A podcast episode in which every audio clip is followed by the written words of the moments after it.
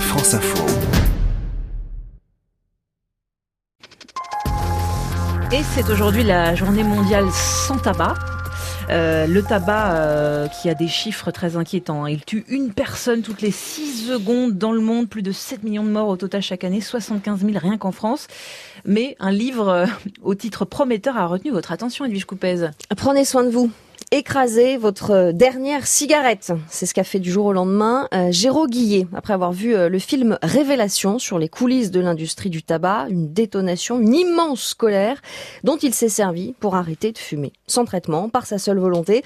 Et il a voulu partager son expérience, persuadé que chacun a en lui les ressources pour faire de même. Alors il a identifié cette motivation qui chapitre son livre. L'expérience tesque, à la fin de ce livre, vous ne fumerez plus.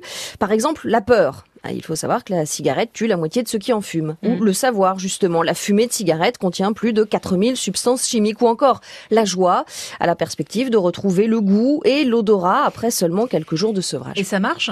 Ah, chez certains, oui. Et il reçoit d'ailleurs de nombreux témoignages d'anciens fumeurs. Mais Attention aux fausses promesses, tempère la médecin tabacologue Marion Adler. Ce qui est héroïque, ce n'est pas d'arrêter seul par son unique volonté. Non, ce qui est héroïque selon elle, c'est tout simplement d'arrêter de fumer. Et là, tous les moyens sont bons. Traitement de substitution, médicaments, cigarettes électroniques, hypnose, des livres comme celui de Géraud Guillet. Il faut tester, associer plusieurs méthodes et surtout, surtout ne pas hésiter à se faire aider en consultation auprès de son pharmacien. Il y a aussi le e-coaching, l'appli de tabac info service pour avoir le soutien d'un professionnel ou d'un proche et ce à toute heure de la journée. Pourquoi certaines méthodes euh, fonctionnent sur des fumeurs et pas sur d'autres? Eh bien parce que nous ne sommes pas égaux à la dépendance, face à la dépendance à la nicotine. Tout dépend du nombre de récepteurs que nous avons dans le cerveau mmh. et de la rapidité aussi avec laquelle ils vont se fermer quand vous allez arrêter de fumer. Pour Géraud Guillet, l'envie de fumer est une illusion qui peut effectivement passer au bout de deux, minutes en moyenne. C'est supportable pour certains. Mais pour d'autres, Marion Adler évoque une souffrance réelle, hmm. physique, psychique,